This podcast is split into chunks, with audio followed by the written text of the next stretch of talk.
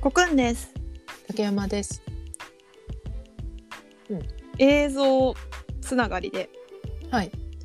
ナイキの CM が話題になった話をできればなとうんうんうん。思いました。先週でしたっけ？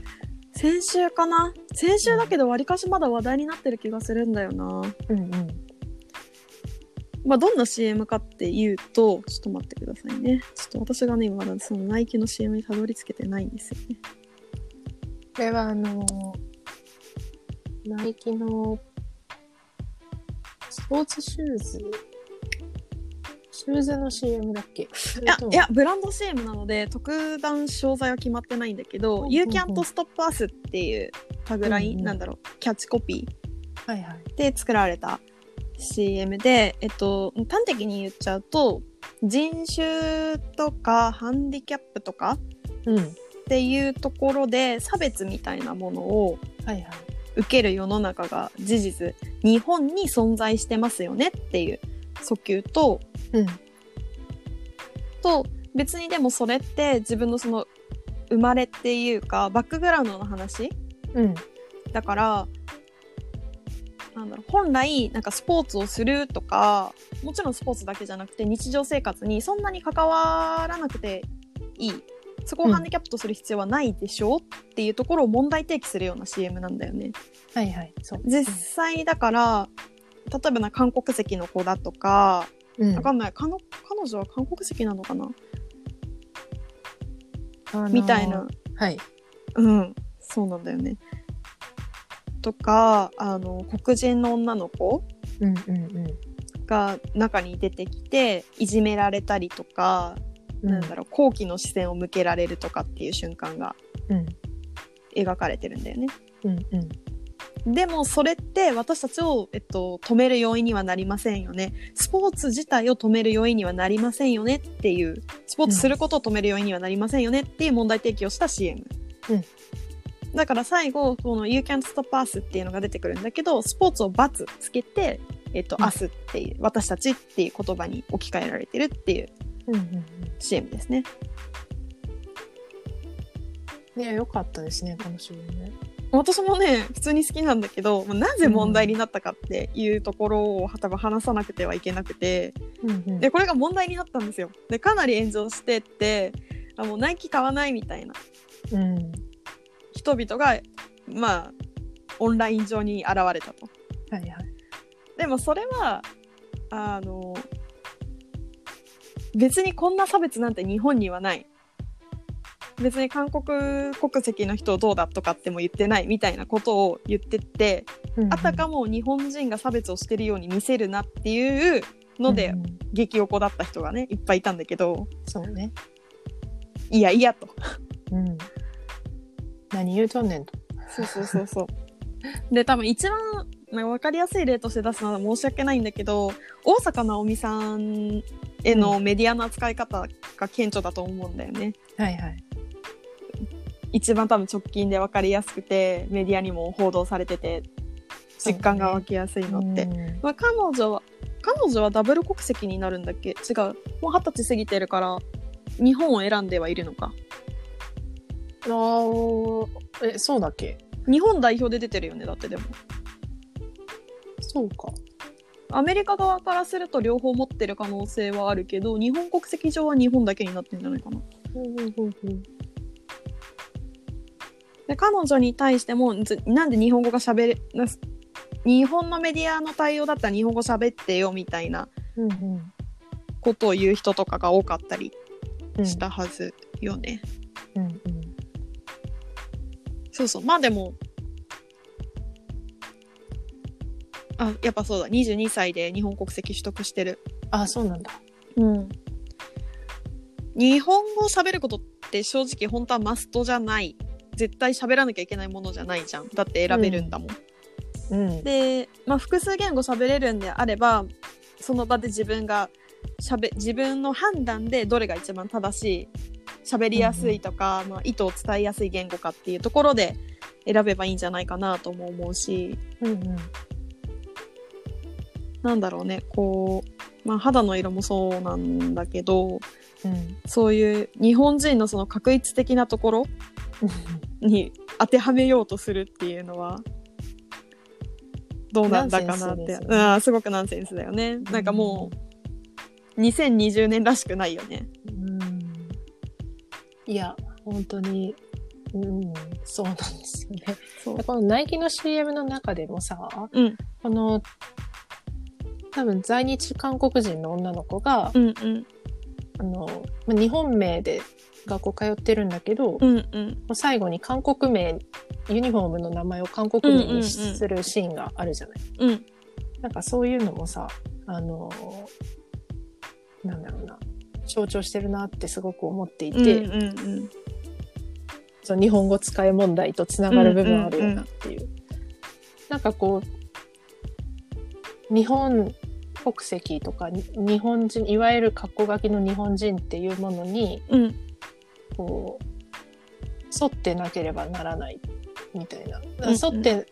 なければならないとまで思ってない人でも、そこから外れているとすごくこう、好奇の目を向けたり、うんうん違うっていうことに対して不寛容だったりするじゃない。うん外見にしても属性にしても、そうだ名ね前一つとってもねうんそういうのにあの、まあ、鈍感な人はいるだろうなと思っていてうんそういう人たちって差別はないと思ってる人うんでもあると思うんだけど、なんかこう今回この CM が炎上してさ、うん割とこうもう買いませんとかうんこう表明してる人って割とこう結構言ってる人なんだけど、うんそれ以外の人うんでこう無自覚に賛同してない人って割といるんじゃないかなと思っていて、うんうなんかこうそれがさっき言ったような別に私は差別してるつもりはないけどうんなんであの人日本にいるのに日本の名前にしないんだろうとかうんうん日本人なんだから日本語喋ればいいのにとかっていうのを、まあ、日常の中で思ってしまう人っていうのはたくさんいると思うんですうよ、んねうんそれが攻撃的な姿勢にならなくても、そうだねなんかっていうのを結構考えたなこれ見ててうんで大坂なおみちゃんのスポンサーは今確かナイキがオフィシャルでやってるんだよねはで多分背景としてここも結構大きかったんじゃないかなと思っていて、いまあ今年ブラック・ライブズ・マターっていうのうが結構世間的にも、あの大きく取り沙汰されていて、まあ、考えなきゃいけない問題だよねっていうのが白人社会でもあったし、んまあ日本にもそれが大きく伝わるようになったけどうんえーっ、とどの試合だったかな全全全全米オープンかなそううん全米オープンの時に、まあ本来スポーツに政治的なものは確かも持ち込んじゃいけないってルールが確かあるんだよね。うんうんで彼女は5試合か6試合ある中で、えー、とブラック・ライブズ・マターの引き金になったとかその活動の中でもすごく大きなターニングポイントになったような感じで、その警察に殺された人たちの名前を入れたマスクをそうだねしていたんだよね。うんで、えっと、そこで、えっと、日本基本的に彼女のスポンサーって日本企業なんだけどうん企業姿勢として、えっと、あんまり後押ししますっていうのを言ってなくって。うんうんうんでシチズンと日清おうと、えっと、日産はそれぞれコメント控えるとか個人的な問題みたいな切り方をしたんだけどうんここでちゃんと、えっと、もう全般的にちゃんと応援していきますって。うんで彼女の、えっと、この姿勢うんを、えっと、この差別で戦う姿勢みたいなところを支持しますって言ったのがヨネックスと確かナイキなんだよね。うんああそこ二つだったんだそうそう。で、ヨネックスは、あの、ラケット系のメーカー。うで、んあと最近はね、あの、ラケットで培ったカーボン系の技術を使って、自転車とかのフレームを作ったりしてるんだけど、ええそっちに。 そうそうそうそうそう。っていうところとか、あとナイキはまあそもそもこういうところの問題にはかなりアクティブに動いていて、うん。今年の年始かな去年かなにえっと MBA MBA じゃねえな NBA かあはいバスケットボール、バスケね。そうバスケで、めちゃくちゃ著名なわけではないんだけどえっと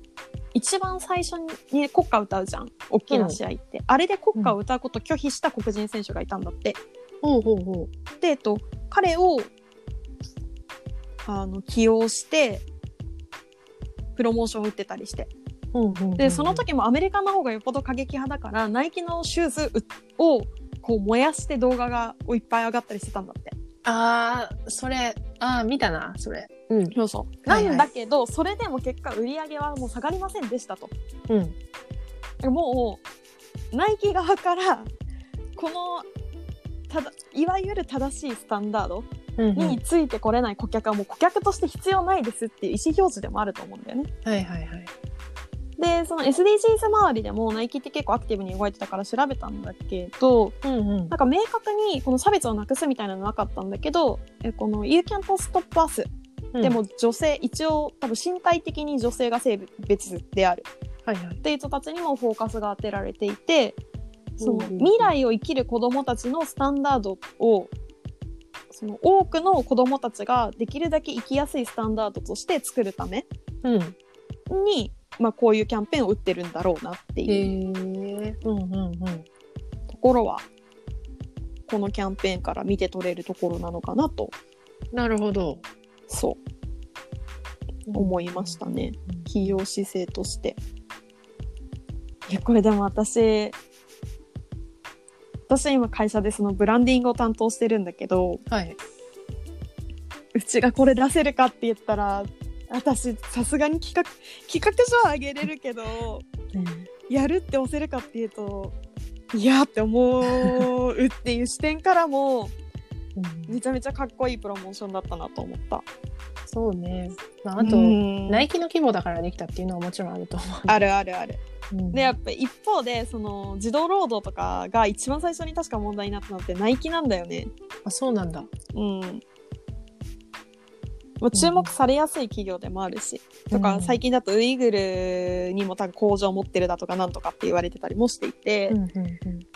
うんまあなんかそういうところはある一方で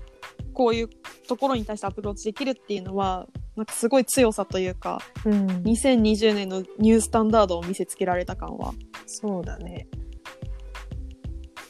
いや、そうなんですよ。あその、だから、すべてのブランドとかすべての規模の企業がこういった挑戦的なことをできるとは思わなくて、うんそのリスクを考えたときに、うんだからこそこのぐらいの大きいところがやってくれるじゃないけど、やるっていうのにも一つ意味はあると思ったね。いや本当にそうだね、なんか、まあ、社会問題この話ここでしたかわかんないけど社会問題ってそもそもなんか回答は一つじゃないしうん。この問題のほぐし方もよくわかんないような問題だから解決できないうんんだけど、やっぱなんか法人としての圧倒的な強さみたいなのは、うんうんまあ、SDGs からも多分それって見えると思うんだけどこういうふうに存在するよなってすごい思いますね。そうだね。うんまあでもナイキはかっこよかったよね。うん、そう思う。うんやーそれこそ最近アディダスにちょっと浮気しそうになってたんですよ。あ、そもそもはナイキ派だったってこあともうね私のファーストシューズ自分で選んだファーストシューズナイキだったからずっとナイキでおー自分で買う時って。うんうんうん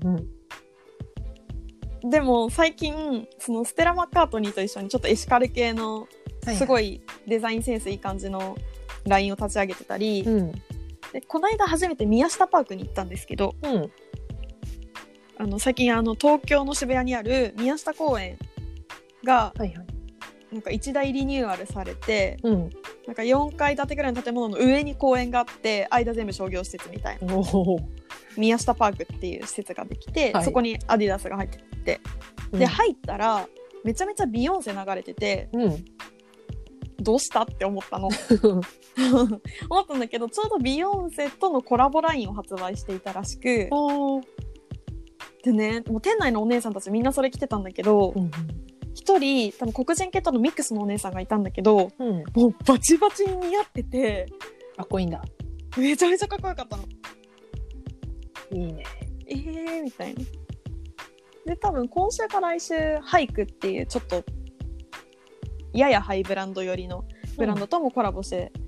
また製品出すんだけど、へーデザイン性が最近ナイキに負けないぐらいいけてるのではって思ったんだけどちょっと今回のプロモーションでめちゃめちゃかっこよかったから ああみたいなまたちょっとうんねちょっとね、うん、ナイキからまだ離れられなさそうですねいやいいと思いますよこの CM いいよねうんまあいいからこそ多分消費者はいいものに対していやめっちゃかっこいいじゃんっていう話は個人的には積極的にしていくべきかなってうんい思ったりしますねやこのあの CM の描写の話を少ししてしまうけどさうんなんだろうあのリアルだなって思うのがさっきうもん言っちゃったけど、この好奇の目を向けるっていう部うんう分んうんがすごくリアルで、うんうんこうなんだろうなもう目に見えたいじめっていうのももちろんあるんだけどうんうん一方でその無意識的な視線無意識的に向けてしまう視線、うん人